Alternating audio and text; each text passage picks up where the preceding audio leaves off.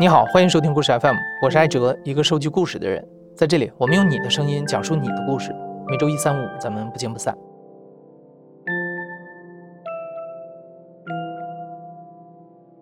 我相信你最近可能也一直在为丰县巴海母亲的事件揪心。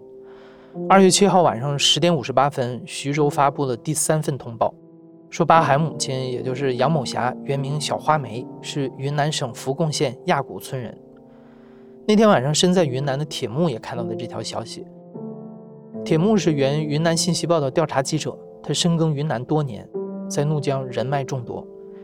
铁木的第一反应是自己可以去亚古村做一些求证和补充调查。今天的节目，我们跟随铁木的讲述，还原了此次调查的起落。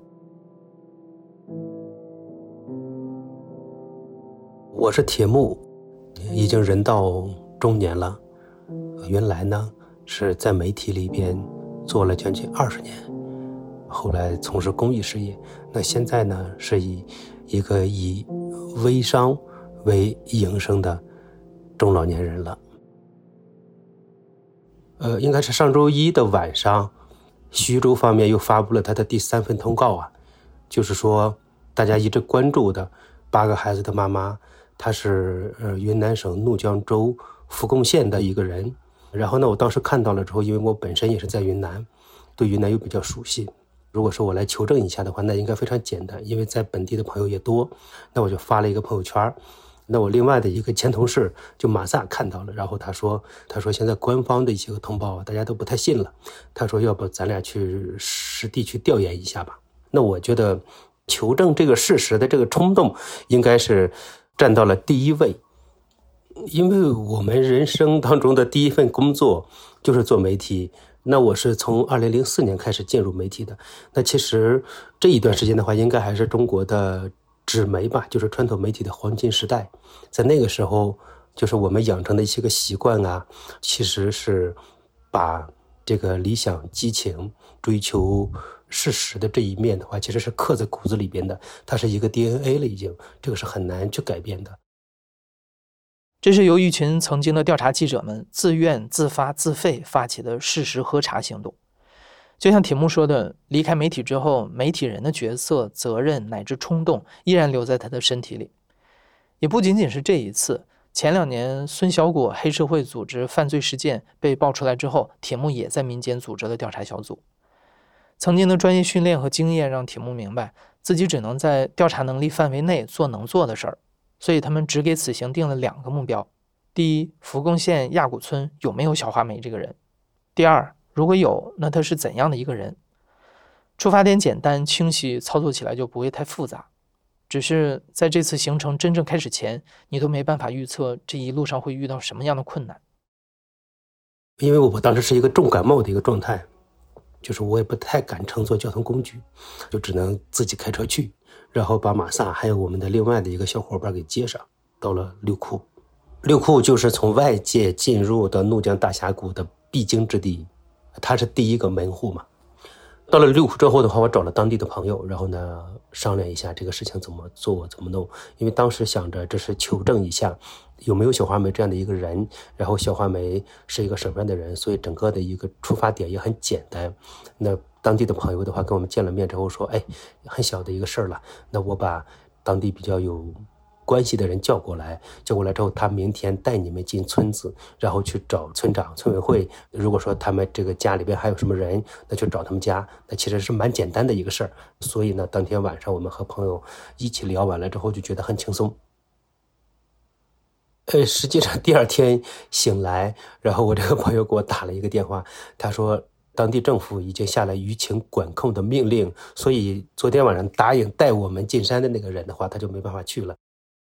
既然已经搭上了的线儿断了，铁木和同伴们决定按照自己的方法继续寻找小花梅。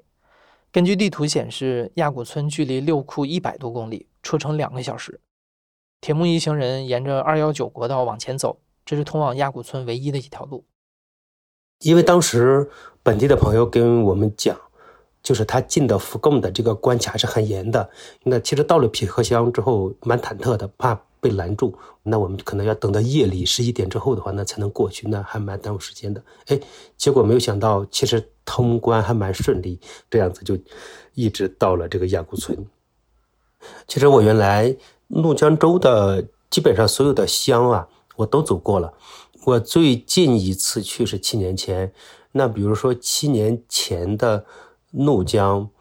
还是非常非常穷的，穷到什么程度？大家开玩笑说，怒江人种田的话是用弹弓的，怎么办呢？就说，因为山太高，然后呢没有什么田地，所以呢他们会把那个玉米的种子用弹弓把它给射出去，就是掉在什么地方。假设说万一那个地方的话，它它有土壤，那它就会长出来。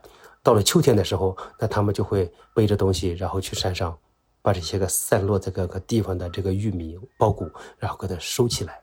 所以呢，这一次执行的话，给我的感觉和震撼的话是非常非常大的。就没想到这个整个地方的话，现在变得它不再是我心目当中最穷的那个地方了。其实亚古村是一个蛮小的一个村子，但是呢，它因为是在路边嘛，所以所以这个村子里边的话，竟然有这个住宿的酒店呐，甚至还有什么 KTV 啊，然后这样子。对，但是整个就沿着一条街的话，这个整个村子主体。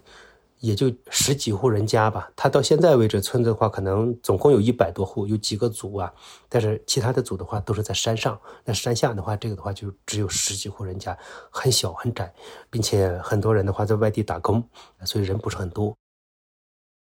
铁木来到亚古村村委会，希望能找到一些线索，但是村委会只有两个工作人员，村主任和支书都不在，打电话也没有人接。在这样的大山里，在这样的环境下，要找一个人，铁木一下子没了头绪。他们试着联系福贡县城的朋友，希望能够找到新的线索突破口。终于，经过介绍，铁木认识了一个亚古村的本地人。因为舆情管控，铁木只能通过喝酒，在酒局上间接的跟他打听。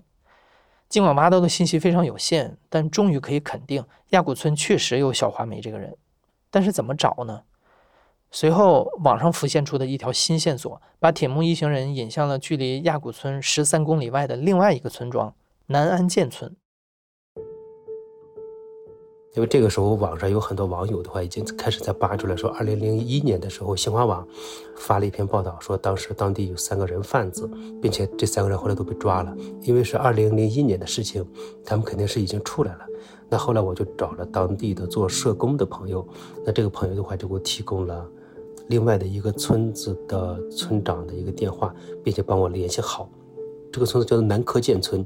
对，因为二零零一年的时候，这个村子里边的话有一个人姓纳的一个人，然后呢，他当年就是人贩子，恰好被抓了。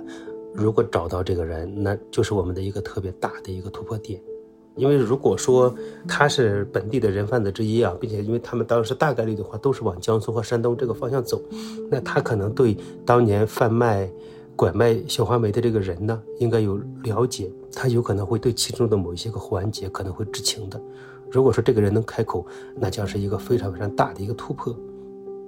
我们第二天的话，就直接到了这个村子里，找到了村委会主任，然后他安排了和某一个科室的吧，然后跟我们来聊，是一个特别热心的一个大姐。那我说，你们这个村子里边的话，有一个姓纳的，当年是个人贩子，然后被判了刑。他说有啊有啊。那我说你能不能帮我找到他的电话？嗯，结果这个大姐很热心，真的帮我找到了，啊，这个纳某的这个电话。他说这个纳某原来在下面这个桥头啊是卖米线的。那我们就下了山来找这个纳某，其实费尽了一些周折，然后终于找到了他。现在已经六十三岁的一个老太太了，双腿可能也有一点点问题。然后从山上下来跟我们会合，然后又去了他的家。他家现在是借住在别人的一个板房里边的话，在公路边上，其实生活还是蛮惨的。其实这个里边有一个曲折的一个故事，因为他要急于。请求政府给他建房子嘛？那他大概率的以为我们会在这个方面帮助他，所以他把我们引进屋子里边很热情，又把这个橘子啊拿来给我们吃，然后讲话的欲望也很高，然后给我们介绍各种各样的情况。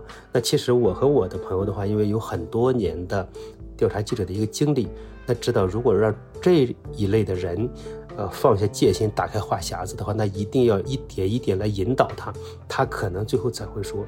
结果呢，跟着我们去的另外的一个同事就很急，讲不到三分钟的时候，他就直接开口了，他说：“哎，能不能聊聊你当年做人贩子被抓的这个事儿？你们当年如何贩卖人口的？”然后整个老太太身体立刻僵住了，她已经六十三岁了之后，但是呢，她把两个手的这个。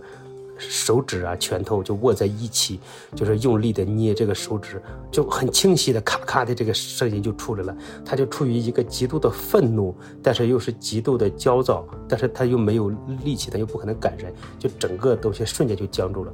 啊，其实这个事情我当时也愣住了，我说，我说天哪，我说怎么能这样子？我说这刚刚打开的一个局面的话，就这样子被废掉了。对，那后来其实在聊什么的话，这个老太太。大概率的知道了我们来干嘛的，就已经意兴阑珊了，就很难再聊了。后来没有办法，那后来那我们只能撤掉了。其实我们很沮丧，那只剩下唯一的一条路了，就只能再回到亚古村，去村委会里边去硬闯了。就这样，铁木一行人返回到了亚古村，他们决定去村委会守着，如果能蹲到村主任或者是支书，就打开天窗说亮话，直接问他们小花梅的事儿。这一招其实风险不小，不过一个偶遇让铁木一行不再需要冒这样的险。我们回到村子的时候，然后就是到了我们第一天吃饭的那个餐厅，因为它是一条很短的一条街，正好是这个餐厅，它正好是在街的这一边，然后村委会是在街尾，这个餐厅是在街头。那我们想着在这个街上的话，再问一下。后来就确定了三类人群。第一类的话，比如说是岁数大的，因为确实是二十年前的事情了，并且小花梅按照官方的说法的话，那九四年的话嫁到宝山，九六年的话到了江苏。那其实年轻人的话大概率是不知道的。然后第二的话就想着餐厅啊、饭店，就是餐厅啊，然后商店啊这些个老板，因为他们见多识广啊，很多人都会去。聚集，然后会不会知道这样的一些个信息？那所以我们就从街头开始就找这三类人，那一直找到快到结尾的时候呢，还没有一个人说认识这样的一个人。那我们再往前面走的话，就到村委会了。其实正好是有一个大姐在这个街边在洗浆，因为她岁数看上去也不是很大。我们当时也没有抱希望，但是因为她是我们视野当中的最后的一个活人了，后来没有办法说，要不然的话再跟这个人再聊一聊吧。那我就把这个铁链女的这个视频呢拿给他看了之后，他说他不认识这个里边这个人。然后呢，我说你知道小花梅吗？他说哎，小花梅呀，我知道，我知道。哇，然后天哪，那我们那个时候简直太激动了。然后说哦，那你赶紧去聊一聊，聊一聊。他就立刻就说了，跟我们讲小花梅怎么样怎么样。OK，好，那我们就。就整个事情就打开了。这个大姐的话，她，嗯，她当年的话正好是住在亚古小学的旁边，啊，亚古小学现在的话是一个完小，现在建得很漂亮很大，但是在二十年前的话，整个亚古村的话只有五六户人家，那老师的话可能也只有一个两个，因为孩子很少。那这个大姐的话，当时是正好是。住在学校附近，那小花梅还有别的小孩的话，就经常去他们那里去玩所以呢，她对小花梅的印象就是从小就是白白胖胖的，还挺可爱的，然后这样的一个小姑娘。然后呢，他家呢就正好住在这个亚古二组，亚古二组的话就离他的那个地方的话拐个弯然后在斜对面的右手边的斜对面的山上，那也很近。他说：“你们去上面那个村子，大家都知道他们家。”哇，你知道，如果说一个村子里边有的人的话，都能知道他们家这是一个什么样的概念，对，那就基本上所有的线索的大门都打开了。那我们就拐过这个街角啊，就直接去找他们家去了。找来找去，终于在那个村子里面找到了。也是一个大姐，然后呢，她的汉语讲的不是特别好，听不太清。但是呢，大概率的，我们通过手势、单词一个一个蹦，然后她知道了我们要找小梅家，她很热心，很热心。然后呢，就放下活的话，领着我，我们去找到她家。那其实她家还蛮难找的，那就是拐了很多弯儿，最后在一个蛮陡的一个坡上，发现了有一堆废弃的当地的建房用的那个。空心砖啊，然后大概有三间屋，然后这么大的一个平台，荒草丛生。他说这个地方就是，哦，我们当时一看，哇，原来小花梅原来就住在这里，什么都没有了，是一个废墟。那我当时就很感慨，小花梅的家在这里的话是一个废墟了。那其实小花梅在徐州的家，如果说那个铁链女是绣花梅的话，那其实那个比废墟还不如，那里就是人间地狱。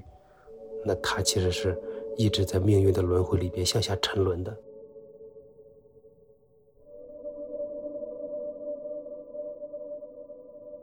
目睹眼前的一切，铁木心中原本的激动化为沉重。小花梅的家已经不在了，那小花梅的家人呢？他们过得好吗？他们还记得小花梅吗？在村里寻访之后，铁木他们找到的却是小花梅、小花梅的母亲以及生父藏在怒江深处悲苦过往的碎片。他从公路下来之后，然后在公路边正好有一家人在。建房子，那我们进去之后发现，哎，正好有一位中年男子，那跟他聊，他说：“哦，小花梅，我知道啊，原来我是他邻居，他们都是从山上搬下来的。那这个人呢，在屋子里边堆了一些酒瓶子，整个人的状态很兴奋，一看就是喝过酒的人。因为到这个时候的话，我们给很多人看的话，大家也没有办法来确认这个铁链女的话就是小花梅，但是呢，给这个人一看的话。”这个人的话就很兴奋，说：“哎，就是他，就是他。”然后同时他的这个老婆还有他的娘娘啊，然后也都在现场，说：“你喝了酒了之后，大家都不认识的话，你怎么可能能认认得出来？”现在为止，除了这个喝过酒的这个人的话，然后来指认清楚。但是呢，这种状态我们很理解，因为他。在这么多人包围之下，然后又跟他聊很多东西，所以他是在一个极其兴奋的状态之下，这个是没有办法采信的。然后这个男子呢，又跟我们介绍了其他的一些个情况，就是关于绣花梅的整个精神状态的问题。他说，那绣花梅九四年嫁到宝山，后来回来的时候啊，也就是洗被子，他会把这个棉花和被子一起都洗了。那这个事情被传为笑谈啊，然后呢？这个线索后来就是我们整个采访过程当中，被村民认定为有可能有精神障碍的这么的一个说法和佐证。那其实没有更多的信息来表明他是一个精神有问题的一个人。我们跟他聊完了之后，我们又去了老支书家。亚古村的老支书，他是九二年到九六年，然后任这个村子的支书，啊，今年已经七十多了。那他对小花梅记忆很深刻。他说他不叫小花梅，他说，呃，我们傈僳族人都叫她阿花阿花的，是个小姑娘，挺可爱的。然后呢，他说小花梅的亲生父亲原来是打铁厂的一个临时工，后来呢，某一年夏季六月份下河去游泳啊，还是干嘛，被淹死掉了啊，就不像那个另外一篇稿子里边写的。嗯，然后呢，小花梅的妈妈，她生平嫁过四个老公，这四个老公的话都比她死的更早。然后小花梅走丢了之后，她就每天喝更多的酒，然后还经常哭。为了喝酒呢，然后把自己家的田地都卖掉了。后来把房子拆了之后，把木材卖掉了之后，来换酒喝。啊，前两年去世，三年前去世，因为食道癌去世的。就很悲惨，然后这个老支书就提供了这样的一些个细节，都比较有价值。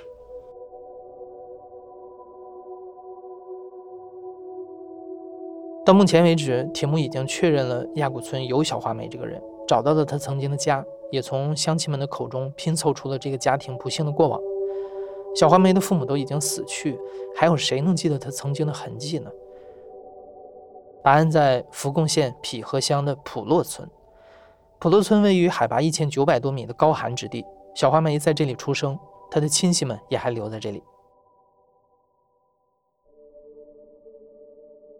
找到了他的这个表弟，应该是，但是呢，这个表弟年龄也不大，是八零年。他唯一的有印象的，就说他的这个表姐的话，可能比他大个两三岁。然后呢，他也没有见过，因为离得比较远。但是呢。他说他还有个舅舅，他说他舅舅的话读过初中，比较有文化，应该是对这个小花梅一家比较了解。这样子，他带着我们就到了他的舅舅家。他的舅舅很年轻，才五十七八岁这样子。然后呢，因为读过书，比较健谈，记忆力其实也蛮好。那在他家里就是烧着火塘，因为傈僳族人都喜欢用火塘嘛。但是呢，这个普洛村的话，它是以怒族为主。那我就问我说他妈妈和他爸爸是不是都是怒族？他表弟说是。那按道理来讲，小花梅也应该是怒族，但是呢，她因为她嫁到了一个傈僳族的村子里，所以这个民族的话又没有改，就不清楚。所以原来的徐州警方说她是傈僳族，这个说法也不太能站得住脚啊。那跟他舅舅就聊了很多，这个里面收获最大的一个事情是什么呢？是小花梅的这个妹妹，她同母义父的妹妹是和他舅舅有联系。这个是非常非常重要的一个线索，因为小花梅在世的直系亲属就只有她这个同母异父的妹妹了。然后，那我们说有没有联系方式？他说他没有。哎，那其实我一进屋的时候，我就发现他这个门后边呀，墙上写了一堆电话号码，其中有一个叫做花梅英。那我后来我说他妹妹是不是叫花梅英啊？他说是啊。那我说你这个墙上的电话不就是他的吗？他说啊，是是是，对。那我们就拿到了这个花梅英的电话。那到了这个阶段的话，那其实我们的很多的采访的链条就都能够串联起来了，能够勾勒出小花梅大概的一个生平。那我们就返回到了大理。铁木和同伴们一回到大理，就开始整理此行的发现。与此同时，他们拨通了小花梅妹妹的电话。拨过去之后，发现哎，竟然真的是花梅英。那我就问了她几个问题，比如说警方是如何找到她的？那她说是，呃，十一点钟她已经睡了，然后呢，因为她是在河南嘛，在一个镇上。然后呢，他都睡了，然后就警方在外边门外打他电话，说找你有事情，要了解些情况。那他也不知道什么事情，跟着警方就到了他们镇上的派出所。那在派出所里就说你是不是有一个姐姐失踪了？他说是。警方也没有给他们看视频，也没有讲什么说哦，那我们找到了一个人，可能就是你失踪的姐姐。那需要你配合一下，你家里边还有什么亲戚？那他讲了，就是把他的这个姨呀、舅呀这个联系方式，他的舅舅就是我们走访的那个人。然后把这些个信息都搜集到了之后，警方说：“那我们需要抽取你一点血液，也没说做什么用，就在他的手指抽了点血，然后说，呃，又把他妈妈的生前的一个遗物啊，一件衣服，他说是他妈妈经常去教堂做礼拜的时候穿的，给带走了，也没有说是做什么用。他妈妈的那个衣服呢，其实是二零一九年的时候。”四月份，他妈妈患了食道癌，病重了。那他回去之后照顾他妈妈，一直到十月份，他妈妈其实最后的这个光景也蛮惨的，就是因为食道癌嘛，没有办法吃下东西，最后连水也喝不下去，其实是等于活活饿死的。所以他讲这些个细节的时候，我们都很难过。然后我后来又问他，我说：“你你对你的姐姐有印象吗？”他说：“没有什么印象，因为他才几岁的时候，他姐姐就出嫁了。那唯一的印象就是他妈妈跟他讲过，他姐姐比他大九岁。那他是八八年的，比他大九岁的话，那就应该是七九年。那我们此前问他表弟说，他这个姐姐比他大两三岁，那他表弟是八零年，那所以从这个里面推断出小花梅的年龄应该是七七年到七九年。”那他对他姐姐还有另外一个印象，就说他小时候他姐姐有一把雨伞破了，他就用那个雨伞布给他缝了一个裙子。那这个细节听起来之后，其实让人蛮温馨又心酸的。就他印象里边的话，对他姐姐还留有这样的一个特别温暖的一个印象。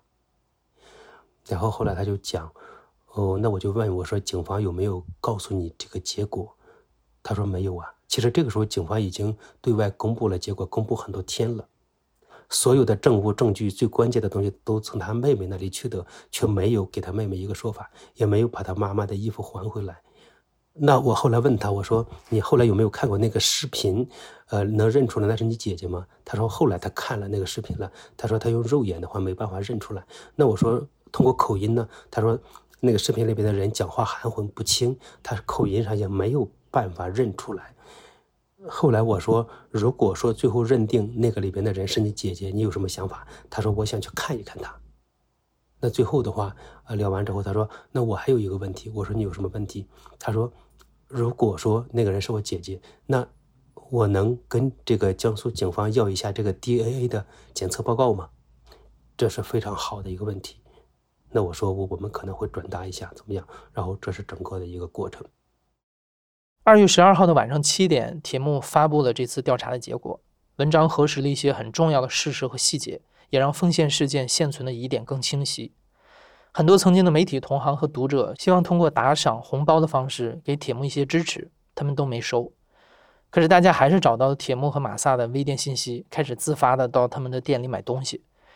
铁木希望大家的关注和支持，希望这股追求真相的民意能够推动事件调查的发展，早日把一个透明公正的结果带到大家的面前。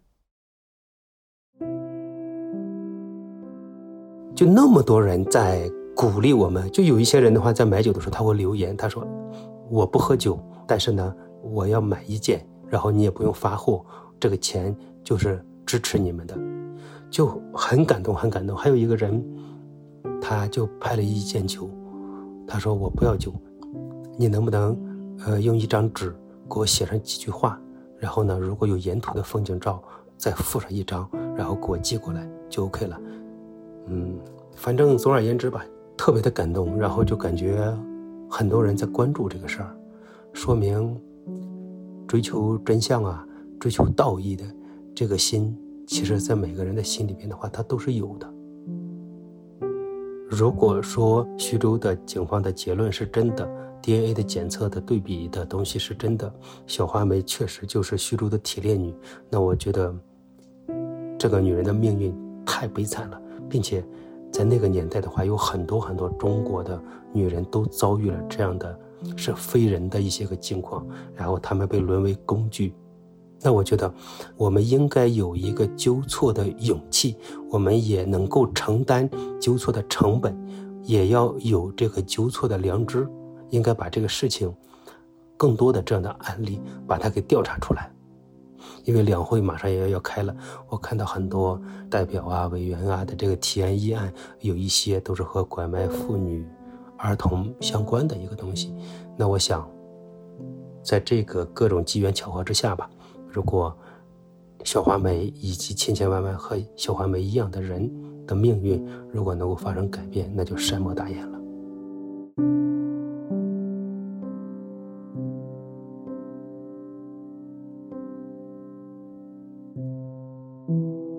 你现在正在收听的是亲历者自述的声音节目《故事 FM》，我是主播艾哲。